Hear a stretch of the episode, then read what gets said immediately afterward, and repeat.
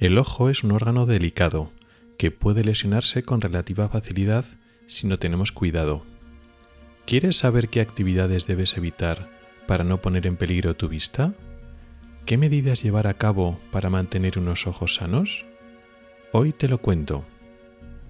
Soy Rubén Pascual y esto es Ocularis, tu podcast sobre salud visual en AV Podcast. Bienvenido al episodio quinto de mayo de 2019. Comenzamos.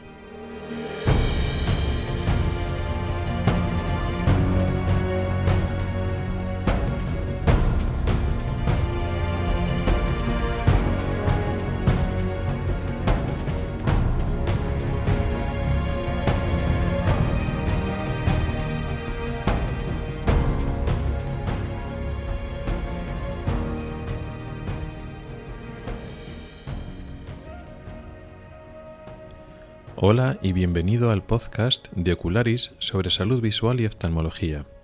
Soy Rubén Pascual, oftalmólogo y divulgador a través de este podcast y del blog ocularis.es. Este es el episodio quinto correspondiente al mes de mayo de 2019 y hoy vamos a hablar de las actividades peligrosas. Peligrosas para el ojo, para el sistema visual, entendemos. Pero antes, quiero recordaros que este podcast está también disponible en otra plataforma más. Ya sabéis que podéis oír este podcast a través de la página web, pero principalmente a través de las aplicaciones que se oyen podcast, los que se llaman Podcatcher, que son aplicaciones que normalmente están en los teléfonos móviles, tanto para Android como para iOS, pero también me podéis oír en Spotify, esta plataforma de, de música que usa mucha gente es una aplicación que lo tienen muchos, muchos teléfonos móviles y tablets. Y sin salir de esa misma aplicación podéis oír otros podcasts, pero el de Ocularis también. Solo tienes que buscar Ocularis en la aplicación de Spotify y me encontráis. También dejaré en las notas del programa un enlace directo para suscribiros a Ocularis desde Spotify.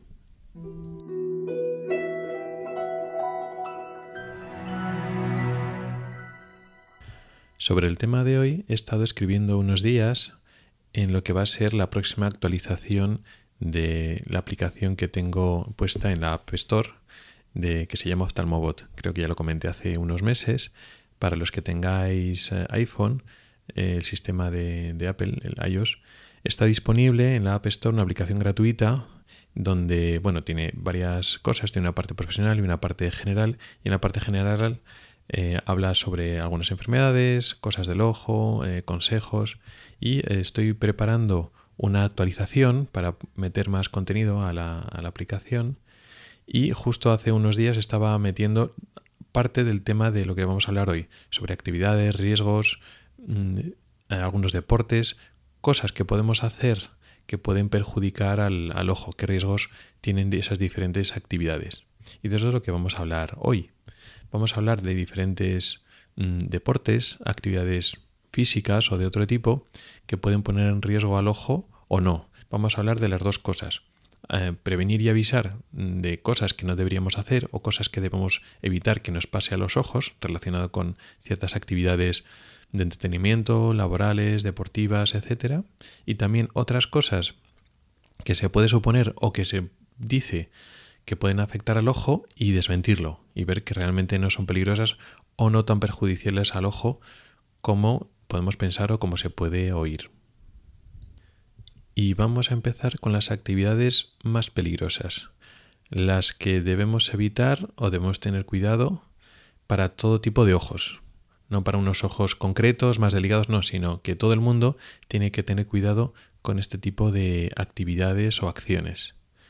Cualquier actividad o acción que suponga un traumatismo al ojo es peligrosa de por sí. Un traumatismo, un golpe, que puede ser directo sobre el ojo, con un objeto, incluso, claro, por supuesto, un objeto cortante que nos pueda perforar o penetrar en el ojo, pero también incluso los golpes romos, es decir, un golpe que no nos va a producir una herida, sino un traumatismo contundente, también es peligroso no solo directamente en el ojo, sino incluso a través del párpado. Aunque cerremos el ojo, si algo nos golpea el párpado, a través del párpado, nos puede dañar el ojo.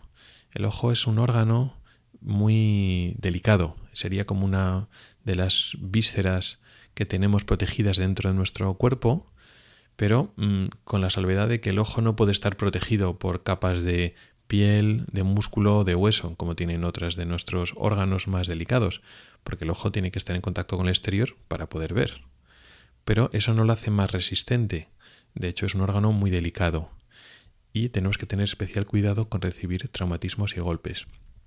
Claro, así nos viene a cabeza algunos deportes que pueden suponer peligro, pues como los deportes de contacto, pues boxeo, artes marciales, pero también algunas actividades laborales o de entretenimiento o aficiones que pueda suponer, por lo que sea que estemos manipulando, moviendo, que algo nos golpea el ojo. En muchos de estos contextos ya se prevén em, estrategias o maniobras para protegernos. En algunos entornos laborales, pues hay gafas de protección, por ejemplo. Cualquier elemento que sirva para prevenir un posible traumatismo estará bien empleado. Debemos ser siempre cautos en este sentido. No confiar solo a que somos suficientemente hábiles o rápidos para evitar que recibir un golpe en la cara o en el ojo. Pensar que siempre nos puede pillar algo desprevenidos y adelantarnos, a usar un poco la prevención y el sentido común. También en algunos juegos, especialmente niños que juegan con, con, palos, hay que tener cuidado con las puntas de los paraguas. Cualquier cosa que suponga manipular objetos a gran velocidad que pueden llegar a la cara, pueden, por tanto, dañar a los ojos. Y eso tenemos que tener siempre en cuenta. En línea de esto mismo, también como actividad peligrosa para todos los ojos están las quemaduras. Las quemaduras, por ejemplo, por líquidos que nos puedan salpicar o mojar a los ojos. Eh, en principio ningún líquido debería caernos a los ojos. Aunque bueno, pues si nos cae una gota de lluvia, pues, o si nos salpica pues agua del grifo, pues no tendría que ser especialmente eh, importante. Tenemos que tener cuidado sobre todo cuando nos salpiquen elementos químicos tipo ácidos, álcalis o bases, algunos desinfectantes, limpiadores, antigrasas que tienen elementos químicos fuertes, corrosivos. Eso nos pueden producir una quemadura en la superficie del ojo que puede ser grave. Eso siempre debemos tener cuidado y evitarlos. Eso puede ser en eh, algunas actividades eh, laborales, por ejemplo en las relacionadas con la limpieza, o también eh, sin que sea una actividad laboral, pues cualquiera de nosotros cuando está limpiando en casa. Hay que tener cuidado con las lejías, con los quitamanchas, con los quitagrasas. No solo eh, que nos salpique lo que es el líquido, sino que algunos vapores también nos pueden quemar. Algunos vapores de amoníaco, de lejía, pueden estar suficientemente concentrados como para que solo los vapores puedan hacernos, eh, producirnos una quemadura. Que en algunos casos, sobre todo cuando salpica un, ácido fuerte o una base fuerte, pueden ser eh, graves o muy graves para la, para la salud del ojo a largo plazo. Y por último, en este apartado de ¿Qué tenemos que evitar para todos los ojos? Tenemos que meter un gesto que hacemos en mayor medida todo el mundo, pero que tenemos que eh, limitarlo, que es frotarnos los ojos. Frotarnos los ojos supone un autotraumatismo no tan grave como un golpazo que podemos recibir. Eh, nos estamos refrotando tanto la superficie del, del ojo, podemos producirnos pequeñas lesiones en la superficie, como también estamos haciendo una presión en el interior del ojo y podemos mm, mover eh, el vitrio eh, y generar una serie de movimientos en el ojo que no son buenos. Hay que intentar frotarse los ojos lo menos posible y sobre todo lo menos intensamente posible. No tenemos que rascarnos ahí, presionar con, con fuerza, aunque nos piquen los ojos y parece que eso nos alivia. Eso, hay unos ojos, después hablaremos que hay ojos que es más peligroso que otros, pero en ningún ojo nos viene bien. De hecho, se sabe o se sospecha que lo que es el frotado repetido de los ojos está eh, en, como mecanismo causal de enfermedades de la córnea como el queratocono.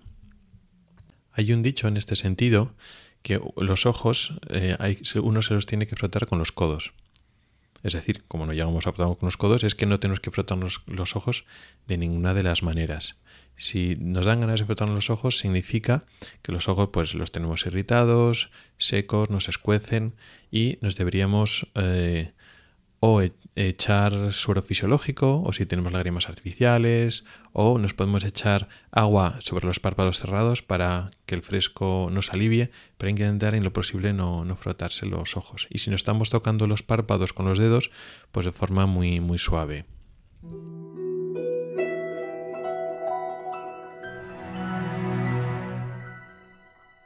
Manteniéndonos en el contexto de actividades físicas como las que hemos estado hablando, que pueden alterar la presión o mover estructuras dentro del, ojo, hay algunos ojos predispuestos, más delicados, que tenemos que tener más cuidado y evitar otras actividades mm, menos peligrosas que las que acabamos de comentar, pero que en estos ojos sí que tienen importancia. ¿Qué actividades podemos hablar? Pues frotarnos los ojos, como hemos dicho antes, hay ojos más delicados que ni siquiera un frotado suave eh, mm, nos podemos permitir, hay que evitarlo del todo. Y también, por ejemplo, giros bruscos de cabeza. Cuando hacemos un movimiento brusco de cabeza, todo lo que hay en la cabeza pues recibe esa aceleración mm, hacia un sentido, sea angular o lineal. Eh, para otras cosas, para otros tejidos de la cabeza, pues no, no, pasa nada. En el ojo, cuando hacemos un giro o un movimiento brusco de cabeza, todo lo que hay dentro del ojo gira en ese sentido. Concretamente, el gel vítreo. El interior del ojo está relleno en su mayor parte, como hemos dicho en otros capítulos, de un tejido transparente con muy pocas células que se llama gel o cuerpo vítreo, que es casi como una gelatina. Esa gelatina eh, está parcialmente adherida a las zonas del interior del ojo, a la retina. Cuando hacemos giros bruscos de cabeza, ese vítreo se bambolea, coge eh, inercia, luego después cuando nos separa la cabeza eh, se, frena y se pueden pegar tirones de esa gelatina en las zonas de anclaje en la, en la retina. Entonces puede pegar tironcitos en la retina. En ojos que no tienen ningún factor predisponente, en ojos digamos normales, que no tienen nada delicado en la retina, pues esos giros pues no suelen suponer un problema, no van a romper la retina. Pero algunos otros ojos sí. Y también el hecho de hacer esos movimientos bruscos, eh, ese bamboleo del, vitrio, pueda, producir pequeños cambios de presión dentro del ojo instantáneos, por decirlo así. Si lo que es mm, las cubiertas externas del ojo están íntegras, esos cambios de presiones tampoco va a pasar nada. Pero si tenemos, por ejemplo, una herida o una zona débil, esos cambios de presión puede producir una abertura de esa herida y un escape de, líquido. Entonces, en algunos ojos, este tipo de movimientos, estos giros eh, bruscos de la cabeza, pueden ser peligrosos. Este contexto de aceleraciones y de desaceleraciones bruscas no solo lo podemos hacer haciendo movimientos bruscos con nuestra cabeza, sino si nuestro cuerpo se somete en global a ese tipo de, cambios, de aceleraciones y desaceleraciones. El ejemplo más fácil son las montañas rusas. Hay personas en las cuales se desaconseja, por lo menos durante un tiempo, que se monten en montañas rusas. Hay otros em, transportes em, que pueden producir aceleraciones, pero es raro que, alcancen la magnitud de lo que es una montaña rusa o ese tipo de atracciones. La aceleración de un coche, pues muy raramente va a producir un problema en el ojo. Por supuesto, la de un ascensor tampoco. La de los aviones tampoco, por lo menos de los aviones comerciales. Otra cosa es que eh, uno sea piloto de una avioneta y haga giros más bruscos o algún otro tipo de, vuelo más de, pues de, competición o, o, de exhibición. Pero lo que son los vuelos normales, pues no tendría problemas. Pero una montaña rusa y actividades similares, sí. También hay un mecanismo un poco más sutil, menos fácil de entender, en el cual también cambia la presión del interior del ojo, pero de forma indirecta, que es cuando aumenta la presión en el tórax o en el abdomen. Son maniobras que en medicina se llaman similares a la maniobra de Valsalva, con dos Vs. La maniobra de Valsalva consiste en intentar soltar el aire de los pulmones, pero con la boca y la nariz cerradas. O sea, intentas soplar, pero no puedes porque tienes cerrada la, vía aérea. Con lo cual lo que haces es aumentar la presión en los pulmones y automáticamente aumenta también la presión en el abdomen, pero sobre todo a través de las venas del cuello, también en el ojo. Hace una subida de presión mm, transitoria en el momento que estamos haciendo esa fuerza.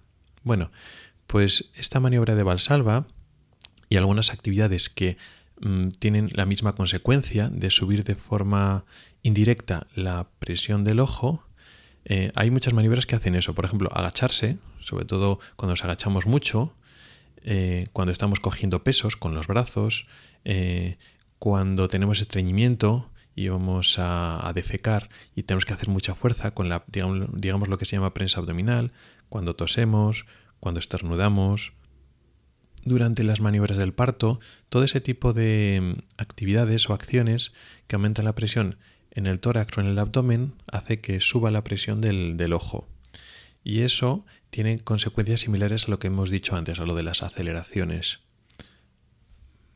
¿En qué personas todas estas actividades que hemos dicho son peligrosas? ¿Qué personas tienen que tener cuidado en todo esto que hemos dicho? Por una parte, la cirugía intraocular. Es una operación donde hemos hecho una herida que hemos abierto el ojo, que son las más frecuentes, pues la cirugía de cataratas, la cirugía de retina, la cirugía de glaucoma. No todas las cirugías que hacemos los oftalmólogos son intraoculares y no todas tienen que tener estas precauciones. Por ejemplo, una cirugía de estrabismo estamos operando los músculos del ojo y no, no, es tan importante porque el ojo como tal no lo hemos abierto. Cirugías de párpados, cirugías de la superficie ocular como eliminar un terigion o algunas otras lesiones de la superficie ocular. Pero el resto, lo que hemos hablado antes, pues la, la catarata, la retina, en fin, las cosas más frecuentes, hemos hecho una herida en el ojo. Esa herida en la córnea o en la esclera eh, la, hemos suturado, o a veces no, a veces no se, no se cose y ella misma sola se apone, pero están unos días donde esa herida no se ha cerrado del todo. Y entonces un aumento de, presión dentro del ojo puede hacer que esa herida se abra, con eh, importantes consecuencias.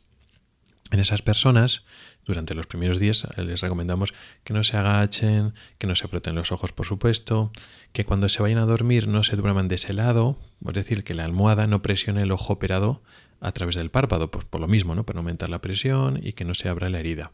Esa es una de las dos circunstancias habituales, la, cirugía ocular reciente. La otra circunstancia es en las situaciones cuando la retina eh, es delicada y se puede romper. Lo que hemos explicado antes de ese bamboleo del gel vítreo con las aceleraciones o con la maniobra de salva esos aumentos de presión eh, bruscos y súbitos que se transmite al interior del ojo, hace que ese gel vítreo se movilice, se mueva. Y si la retina está delicada y tiene riesgo de romperse, pues con estas maniobras se podrían romper. ¿Qué situaciones son estas?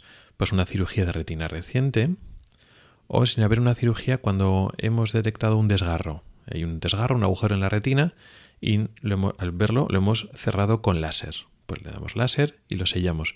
Pero al sellarlo no se cierra, el láser no tiene un efecto inmediato.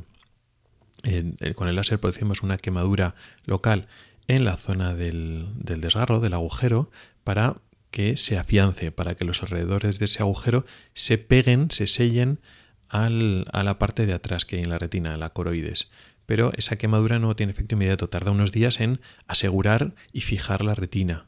Con lo cual, durante esos días le explicamos al paciente pues que no haga esfuerzos, que no se agache, que no se apriete el ojo, que evite pues cualquier eh, circunstancia que aumente la presión del ojo, montañas rusas, etcétera. ¿Por qué? Porque todavía no se ha cerrado, no ha hecho efecto completo el láser y tarda unos días y en circunstancias concretas mm, de retinas que son delicadas de por sí, porque han tenido diferentes agujeros, que cuando exploramos la retina tiene zonas débiles, igual no para dar láser, pero que más adelante se pueden debilitar más, que han tenido desprendimientos de retina, igual ha tenido varios, o en los dos ojos. En fin, hay unas circunstancias concretas en las cuales eh, hay personas especialmente delicadas de esa zona del ojo, de la retina, que ya no es que le recomendemos no hacer ese tipo de actividades durante unos días, sino que en general que procure evitar hasta cierto punto esas actividades en general, ¿no? Bueno, pues mm, no se dedique a hacer mm, boxeo porque tiene la retina muy delicada, pues mm, le aconsejamos que busque otra actividad. O en una mujer con una retina delicada, pues igual se puede incluso recomendar no hacer, eh, no llevar a cabo o el parto vaginal normal si, está, si es gestante, si está embarazada. En algunos casos se recomienda cesárea porque los ojos pues igual no, no, van a aguantar bien el esfuerzo del parto. Hay circunstancias muy concretas, pero esas circunstancias tiene que decirlas un oftalmólogo, no lo podemos pensar nosotros. No, como una vez me dieron un, un láser en la retina, yo ya no puedo hacer esto. Mm, hombre, pues igual no. En un momento dado tuviste una debilidad en la retina, se te cerró, el láser te lo ha cerrado y la retina está bien. O tuviste un desprendimiento de retina, pero fue traumático. Vale, tuviste un golpe, se te desprendió la retina, pero tu retina por lo demás está sana, tú no tenías predisposición. O sea que no hay que tomar esas decisiones por uno mismo. Eh, hay que eh, consultarlo con el oftalmólogo y que él nos diga. solo para estos casos concretos. En el resto de las personas no hay que evitar agacharse o no están prohibidas las montañas rusas o algún tipo de aceleración de alguna actividad deportiva, como, con los aviones que hemos dicho antes. O sea que tampoco hay que eh, irnos al otro extremo y pensar que cualquier cosita que haga que nos movamos un poco vaya a suponer un riesgo para los ojos. No. Las actividades que sí que tenemos que tener cuidado es la que hemos dicho al principio. Un golpe en el ojo, un golpe importante el ojo, o que nos salte algo en el ojo y se nos clave, eso sí que lo tenemos que evitar todo el mundo. Luego después otras, otras cosas, eh, como lo que hemos dicho de agacharnos, hacer fuerza, eso mm, no tenemos por qué evitarlo salvo que un oftalmólogo pues, nos lo recomiende así.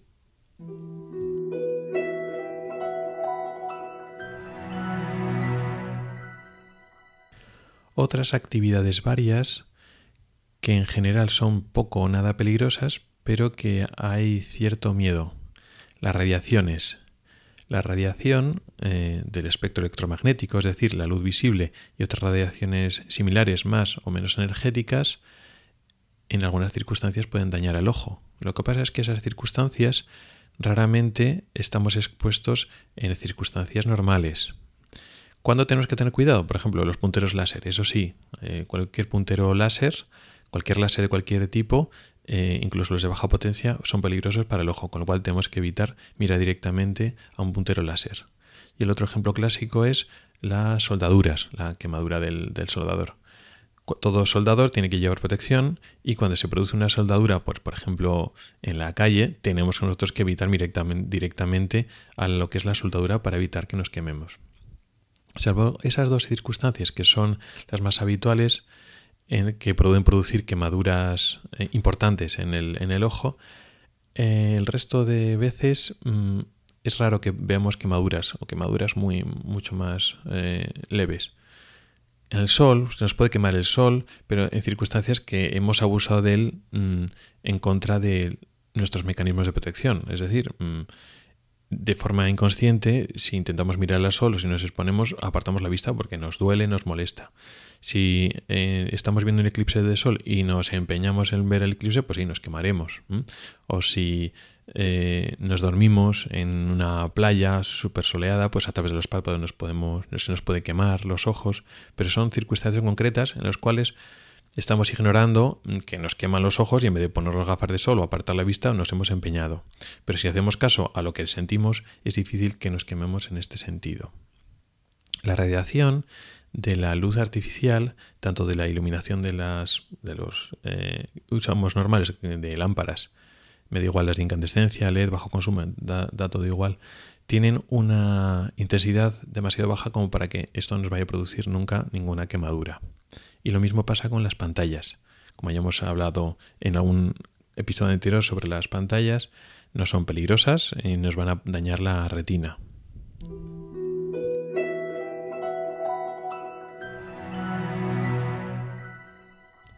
Y por último vamos a hablar de otras actividades que no van a dañarnos los ojos a largo plazo o producir un problema serio en ninguna circunstancia, pero que muchas veces se piensa que sí o que está bastante medido en nuestra cultura popular que pueden perjudicar nuestros ojos. El esfuerzo visual, estar muchas horas leyendo delante de la tele o delante de una pantalla o haciendo tal actividad concretamente visual.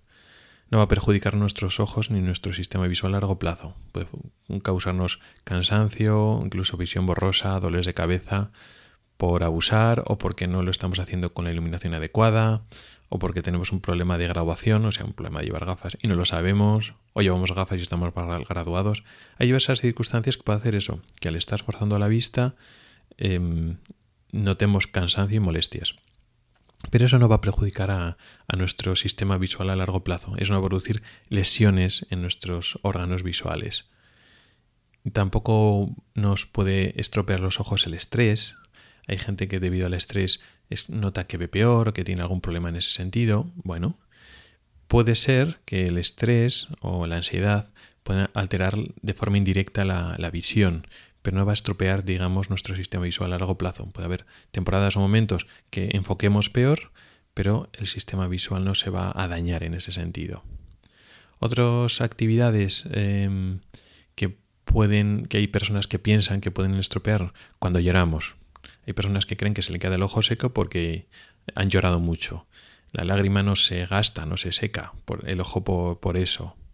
Mm, entonces, es cuando se nos queda el ojo seco con el paso de los años, eh, eso va a ocurrir por una serie de factores de la edad, hormonales, característicos de cada uno. Hay gente que tiene más ojo seco que otro pues, por tema genético. Y no tiene nada que ver porque yo he llorado mucho o poco de joven y no la lágrima no se seca. Todo este tipo de problemas, el esfuerzo visual, que lloremos, que tengamos estrés, pueden producir síntomas momentáneos, pero no va a dar problemas a largo plazo, con lo cual no nos tenemos que preocupar en el sentido de que la vista o las lágrimas se nos gaste o se nos desgaste de jóvenes y luego de mayores padezcamos una serie de enfermedades, degeneración macular, ojo seco, y sea porque hemos abusado de la vista en la juventud. Eso no es así. La vista no es que se abuse ni se deje de abusar por utilizarla.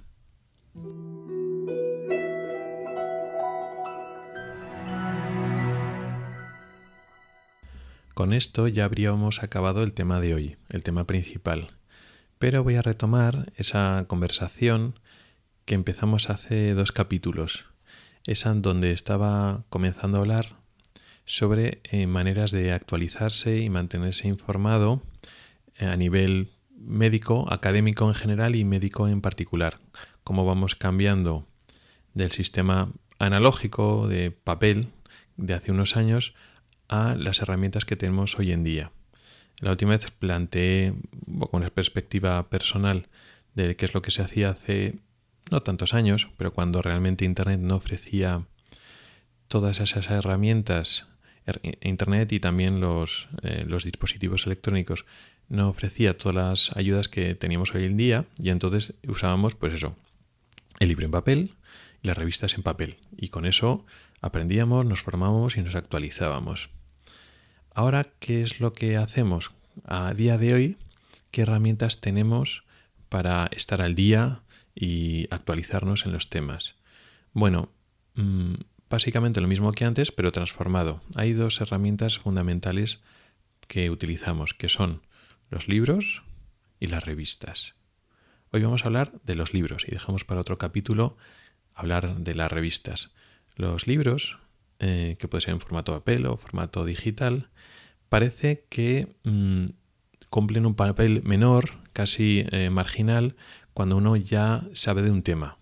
Podemos pensar que los libros es para aprender lo básico, para tener un esquema general, y una vez ya estás formado y ya te vas convirtiendo en un especialista o incluso un experto, ya los libros no pintan nada y te actualizas sobre todo a través de artículos de revistas. Esto mm, no es así puede ser más cierto en, otros ámbitos académicos, pero en el caso concreto de la medicina y de las especialidades médicas no es tan así. No se quedan tan apartados la función de los libros. La función de los libros igual es más fundamental en la formación, es decir, tú de residente pues eliges una serie de libros de cabecera de las principales áreas de la especialidad y bueno, pues te lees los libros, te los empollas, algunas veces te los relees para tener un esquema claro antes de empezar a leerte artículos concretos de las revistas. Esto es así, pero luego después también los libros sirven. ¿Por qué? Porque primero para actualizarse, dar un repaso global de una era concreta, que igual no estás tan actualizado, pero necesitas volver a coger, los libros te dan una visión general, sintetizan la información que ha ido saliendo en las diferentes publicaciones científicas, te lo resumen, te lo esquematizan y te relacionan los conceptos entre sí. Y eso es muy importante, porque la actividad médica es una actividad muy práctica. Eh, pase, parte de unos conceptos teóricos amplios, es decir, tienes que tener unos conocimientos eh, sólidos, pero luego después esos hay que llevarlos a la práctica. Y eso, eh, para eso nos ayuda mucho em, que haya personas expertas en el área que eh, vayan reuniendo cada pocos años la información disponible, las actualizaciones que van saliendo en investigación, y eso lo reúnen en un esquema que pueden publicar en un libro.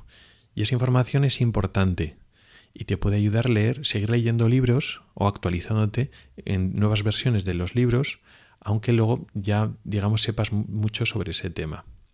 Además, no solo son libros, digamos, tochos, hay libros que son muy grandes, que tienen, em, digamos, todo el contenido, y eso te ayuda para enfermedades raras. Hay una enfermedad como muy rara, que no la ves casi nunca, de repente, por la ves.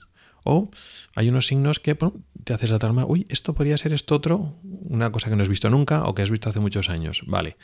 Bueno, pues vas a ese libro de cabecera que tiene todas esas enfermedades súper raras y te la lees. Y entonces te empapas otra vez. Ah, vale. Normalmente es un repaso. Ah, era esto, era esto otro. Vale. Y eso pues eh, ayuda mucho tener libros de referencia para ver enfermedades así como muy concretas, extrañas, que no veas habitualmente. Pero también hay libros que no son así tochazos, sino que son mm, digamos, libros más pequeños, más tipo esquemas, tipo atlas con signos clínicos o digamos que te dan protocolos diagnósticos. Y eso ayuda mucho pues para casos clínicos concretos o para un poco ir em, haciéndote tus propios esquemas. Hay libros que son muy manejables, muy actualizados, que salen cada pocos años y que eh, resumen de forma práctica tu forma de trabajar. Con lo cual, eh, los libros sí que tienen una importancia en el quehacer diario a nivel médico. Esos libros eh, están tanto en formato digital como en formato físico. Conviven todavía bastante, es decir, el, formato digital no ha desplazado totalmente al formato físico, por diferentes circunstancias. Primero porque hay veces que no sale todavía en formato... Es así, es un poco triste, pero es así. Hay algunos que no te ofrecen el formato digital o te lo ofrecen de forma tan poco amigable o tan poco accesible que al final pues tiras del libro físico. Aparte de eso, también hay nostálgicos que prefieren tocar el libro en papel y les resulta más, más, cómodo. Hay algunos libros que son fáciles de manejar, estos pequeños atlas con muchas imágenes que están bien maquetados y que te bueno, tienen los cuadros de diagnóstico, tiene mucha imagen y bueno, la vez que da gusto eh, ojear y utilizar los libros en papel y eh, están ahí. Es decir, mm, aunque el formato digital ofrece otras ventajas, el formato papel, el formato tradicional, no ha dejado de disfrutar de las ventajas que tenía antes. Con lo cual, eh, tenemos ahí. De hecho, eso, mm, yo sigo comprando libros relativamente nuevos que se van actualizando y pues de vez en cuando los sigo abriendo en formato papel, formato árbol muerto, y hojas las páginas y, sigues pudiendo disfrutar de eso. También tenemos el formato digital. El formato digital tiene una serie de ventajas que no tiene el de papel, pero tiene alguna desventaja. La desventaja, las desventajas principales es que no hay un formato eh, único que haya mm, que esté reuniendo todo lo demás. Es decir, em, existen los formatos PDFs, el PDF pobre que está mal llevado, que simplemente es pasar el papel al, al, formato digital, que es muy difícil trastear con él, es difícil manipularlo porque no se lo han currado. Hay otros formatos que están, son PDF que están mejor porque tienen un, índice y un glosario correctos y es más fácil encontrar lo que quieres con respecto a un libro físico porque buscas el término, buscas el capítulo, navegas entre capítulos por, la tabla de contenidos y es todo más fácil. Con lo cual, en ese sentido, bien. También hay otros formatos que son más ricos todavía y que son más interactivos, eh, pero el problema es que no hay un formato único, lo que comentaba antes. ¿Cuál es el problema? Que al final necesitas varias aplicaciones para trabajar con estos libros. Y eso es un problema al final. Yo en mi, caso práctico, pues al final en el, tanto el móvil como, como en el tablet mm, tengo, bueno, pues en el lector de PDFs mm, tengo algún libro, pero luego después tengo un par de aplicaciones cuando tengo algunos de los libros que, he comprado y son diferentes aplicaciones y tienes que acordarte, a ver, el Atlas del Wheels pues lo tengo en una aplicación que se llama Bookshelf, vale, pues ya sé que está ahí. Luego el... Eh, el compendio de neurooftalmología lo tengo en otra aplicación que se llama Inclin. Vale, pues entonces tienes que abrir el Inclin, vale. Tienes que tener esas aplicaciones puestas. Luego después, aunque los dos, eh, las, diferentes aplicaciones son más o menos fáciles e intuitivas, cada una tiene su, característica. Entonces al final tienes algunos libros en PDF enriquecido que lo tienes en tu aplicación, en este caso en mi aplicación de libros. Otros, pues la aplicación tal, otros en la aplicación cual. Luego es cómodo porque puedes subrayar, puedes poner notas, puedes poner mm, marcadores. Todo eso está bien y en ese sentido es superior al formato normal, ¿no? Al formato en papel. Porque en la tablet o incluso en el móvil puedes tener todos los libros que quieras. Puedes tener todos los libracos, puedes llevar a mano cualquier enfermedad rara y en cualquier momento dado ahí en el estás viendo al paciente, estás en urgencias, viendo un caso raro o en la consulta o incluso en quirófano y dices, ahí va. Pues me vendría muy bien tener ese libro súper gordo con, donde pone este caso súper raro, que había un esquema diagnóstico que me suena pero lo quiero mirar. Pues lo tienes en el, en el móvil, o sea, lo tienes en el bolsillo. Es una gran ventaja. El problema es eso, que todavía no hay un formato único y tienes que un poco ir navegando en ese sentido. Y dices, bueno, ¿dónde tenía este libro? Pero bueno, quitando esas pegas, eh, al final, de una manera u otra, tienes esa información al alcance de la mano. Luego después igual estás en casa, igual para repasar o para leerte un capítulo, pues a veces prefieres el coger el libro si lo tienes físicamente y leerlo físicamente con las hojas o seguir tirando de la, de la tablet. Pero la ventaja de la, de la portabilidad, eh, eso al final es el argumento definitivo.